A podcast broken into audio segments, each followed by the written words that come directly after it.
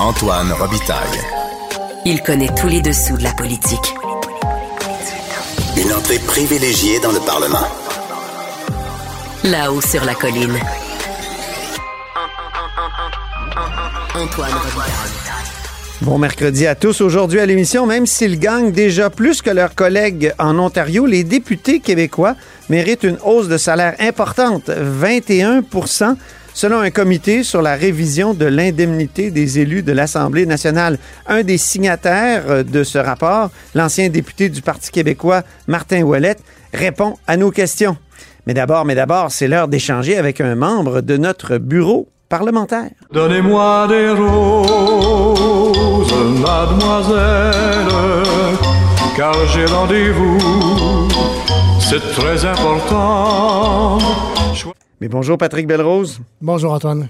Correspondant parlementaire à l'Assemblée nationale pour le Journal de Québec et le Journal de Montréal. Patrick, tu as suivi toute la journée les consultations là, sur le projet de loi énorme du gouvernement pour refonder le système de santé. C'est le projet de loi 15. Un projet de loi énorme. Hein? Écoute, énorme, tu dis, on parle souvent de projet de loi mammouth euh, Oui. ici, euh, de façon générale, euh, à Québec ou à Ottawa. Là, là c'est un troupeau de mammouths. On a 1200 articles, je pense que ça fait 300 pages, et euh, on va entendre 40 groupes, en, en fait une quarantaine de groupes en, com- en commission parlementaire. Ça va s'étirer jusqu'à la fin mai. Écoute, c'est- du jamais vu, ou c'est du rarement vu. Là, je ne veux pas comme trop avancer, mais c'est du rarement vu. Et aujourd'hui, on a commencé avec euh, la commissaire à la santé et la vérificatrice générale. Tu disais que c'est plutôt des gens qui étaient favorables au projet de loi 15. Oui, écoute, euh, tout le monde nous Je pense que aujourd'hui- stratégie du gouvernement à commencer par euh, les gens favorables. Disons que quand on fait bien les choses, Oui. on commence par les gens qui sont favorables, en effet. Comme ça, ben, quand il y a le plus d'attention, c'est là qu'on a les commentaires les plus favorables. Puis par la suite, ah, quelques critiques par-ci, par-là. Ça semble être la stratégie adoptée par M. Dubé parce que oui, en effet, tout le monde qui est venu aujourd'hui nous a dit on est d'accord. En fait, il reste un groupe à passer, donc je me garde une petite réserve. On est d'accord sur le principe. Le principe étant de séparer les opérations quotidiennes qui vont aller Oui. à la nouvelle agence qui s'appelait Santé Québec Oui, oui. et de garder les orientations stratégiques euh, au sein du ministère. Hmm. Ça, tout le monde dit, faut le faire, le statu quo est plus possible, ça va aider à mieux gérer le système de santé, ça va aider aussi à faire en sorte ben, que, la, que la ministre, la sous-ministre soit plus prise avec euh, le quotidien et le long terme à la fois. Donc là-dessus, concert euh, d'éloges, si on veut, tout le monde est content, tout le monde chante euh, au diapason. T'allais dire tantôt, la commissaire à la santé était là? Oui, Euh, la donc, commissaire à la santé, donc Madame Castonguay, exactement, qui la fille de, de M. Castonguay. entre autres, là, parce qu'elle a bien d'autres choses, mais, Exactement, mais mais c'est le fondateur quand même de notre système de santé. Tout à fait. Tu as, bien raison. Feu, feu, le fondateur. Ouais. Et donc, euh, Mme Castonguay et euh, plusieurs autres sont revenus, sont venus remettre en doute une affirmation de M. Dubé Ah bon? et qui était le grand débat qu'on avait depuis deux semaines quand c'était déposé. Est-ce qu'on doit parler de centralisation ou de décentralisation? Ben oui, c'est ça. Moi, j'arrive pas à comprendre. Parce qu'il y a deux choses dans le projet de loi et les deux sont vraies, puis c'est souvent pour ça qu'on a des débats dans la vie. C'est que il y a une centralisation qui est faite avec l'agence de santé. Donc, tu te souviens qu'à l'époque, on avait, avant M. Barrette, on avait des agences régionales de santé Oui, qu'on a fusionnées dans les CIS et les SUS. oui. Et là, maintenant, on fusionne à nouveau dans une seule agence de santé qui va devenir le- l'employeur unique pour les réseaux de la santé au Québec. Donc, forcément, il y a une centralisation dans ce sens-là. Par contre, en même temps, on met en place un patron dans chaque installation. Euh, donc, ce sont les hôpitaux, CHSLD, les euh, centres jeunesse, par exemple. Donc, il va y avoir une personne, un gestionnaire local responsable dans chaque installation. Tu te souviens que pendant la pandémie, on s'est Oui. aperçu que c'était un immense problème j'ai de la misère à croire que ça, que ça existait. Euh, Il n'y avait pas de patron, il n'y avait pas de boss sur le plancher. Donc, quand l'infirmière locale disait, ben, écoute, nous autres, il nous manque X, Y, Z, ben, là, il fallait passer par le CIS ou le SUS. Ah, mon Dieu. évidemment, ça, c'est long, c'est la bureaucratie. Ça, ça a été le vraiment bordel. funeste là, pendant le, la évidemment, pandémie. on s'est aperçu que quand il n'y avait pas d'équipement, par exemple, il manquait de masques, ben là, c'était compliqué, c'était long. Et donc, avec la pandémie, on a commencé à en mettre à certains endroits. On veut systématiser ça et dire, ben, désormais, vous allez avoir un patron qui est imputable, responsable sur le plancher, puis on va pouvoir faire sauter les gens si jamais ça ne fonctionne pas chez vous. Euh, donc, ça, c'est les deux grands pans du projet de loi qui font que les gens s'obstinent à savoir est-ce qu'on décentralise ou on centralise? Ce que les gens nous ont dit aujourd'hui, c'est ben on centralise, puis c'est pas vrai. L'idée de décentralisation, c'est un peu euh, un écran de fumée.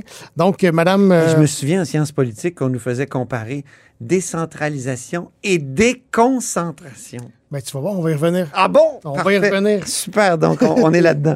Oui, je, Euh, je t'ai interrompu. Donc. Mme Castonguay était la première à passer et elle nous a dit, ben, écoutez, quand on lit le projet de loi, force est de constater que le pouvoir, le volet opérationnel, va pas aux établissements, donc hôpitaux, CHSLD, etc., mais plutôt à Santé Québec, la nouvelle agence qu'on va créer.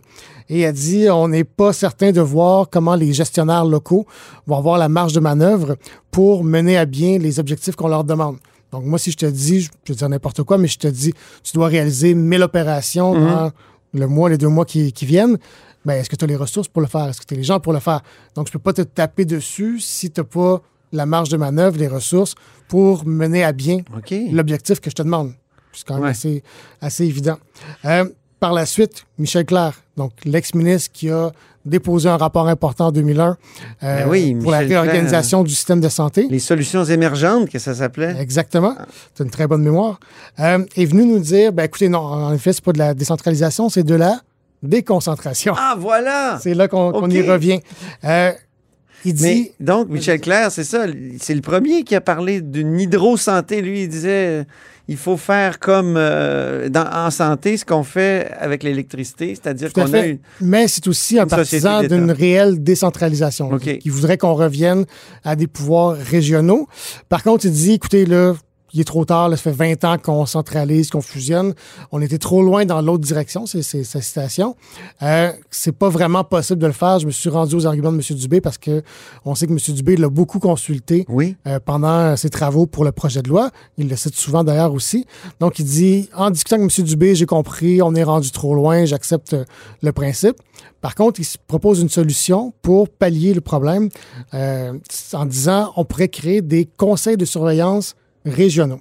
Ah, des conseils de surveillance. Exact. Et. On a déjà eu des régies régionales qui avaient été créées, si je ne m'abuse, par euh, Marc-Yvan Côté. Oui, mais là, on est plus vraiment dans le communautaire, pratiquement. Ah. Donc, c'est de dire, on mettrait ensemble, et là, on- il donne des exemples un peu, mais ça pourrait être un peu différent, des, euh, des représentants des préfets des MRC, euh, des gens qui sont dans les organismes, les organismes communautaires, euh, des gens en santé mentale sur le terrain, des gens avec la police communautaire. Donc, des conseils d'une dizaine, 10, 12 euh, personnes qui pourraient faire venir deux fois par année les dirigeants locaux pour leur dire, ben, voici, est-ce que vous faites le travail que vous êtes censé faire? Par exemple, un GMF, est-ce que vous êtes ouvert à des heures qui sont pertinentes pour la clientèle? Est-ce que vous avez vu, combien de personnes vous avez vues? Est-ce que vous, avez- vous deviez voir 12 000 personnes? Avez-vous vu 12 000 personnes?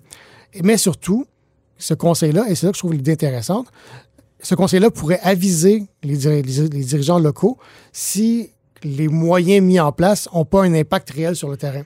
Donc, si la police communautaire, par exemple, dit, ben, écoutez, nous, là, on est censé faire telle mesure pour la santé mentale pour retirer des gens des rues, mais on s'aperçoit que le problème, en fait, est en croissance, ou il y a un problème en croissance de consommation sur la rue, par exemple.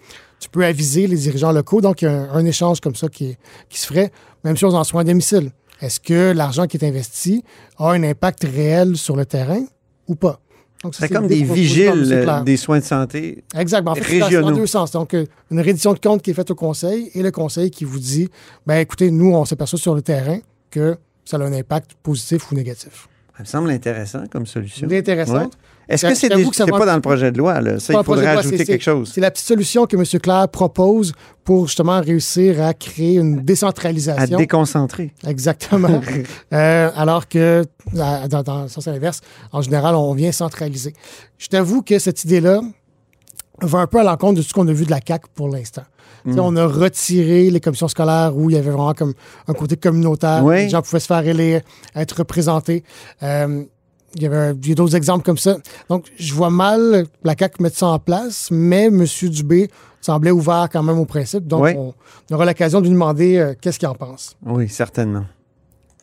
A aussi la vérificatrice générale qui est passée aujourd'hui. Exactement, Madame Leclerc.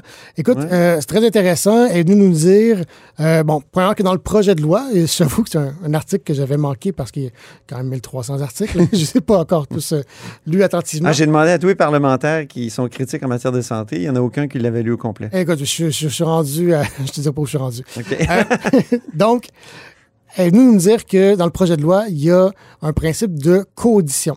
Donc, elle ferait l'audition, mais il y aurait aussi un auditeur privé qui viendrait regarder les livres de, de Santé Québec.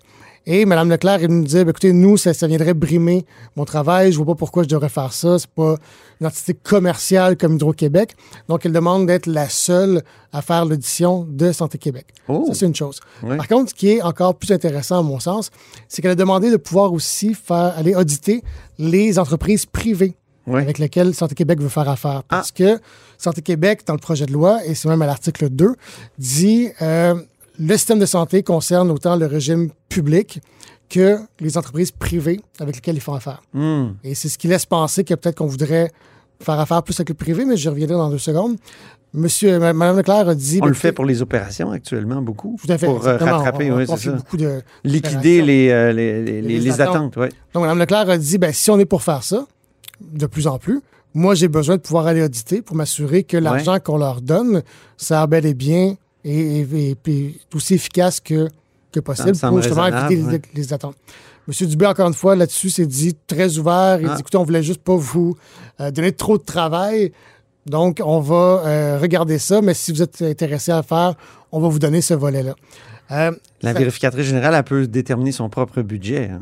Oui, tout à Oui, fait. Puis, ça, euh, donc, elle a euh, des pouvoirs assez, Oui, c'est assez une, importants. une personne désignée qui est assez importante, oui. Avant le- l'entrée à la commission parlementaire, on demandait à M. Dubé, justement, est-ce que votre intention, c'est de confier plus de soins au privé? Parce que, comme je disais, le projet de loi parle souvent du privé, Oui. dit que le privé fait partie des solutions pour euh, le système de santé. Et M. Dubé nous a, nous a dit, écoutez, pour les deux, trois années à venir, pour le rattrapage post-pandémique, euh, oui, on va beaucoup se tourner vers le privé, mais après ça, il dit la part du privé devrait rester la même. Il dit, je prévois pas que ça va diminuer ou augmenter. Pour moi, ça devrait rester la même, donc ce sera à suivre. Ben oui, c'est un bon mot euh, de la fin. Merci beaucoup, Patrick Belrose, euh, pour euh, cette espèce de compte-rendu très intéressant et très vivant de ces consultations. Puis tu reviendras nous en parler, Avec plaisir. s'il te plaît. Merci beaucoup, Patrick Belrose, il est correspondant parlementaire à l'Assemblée nationale pour le Journal de Québec et le Journal de Montréal.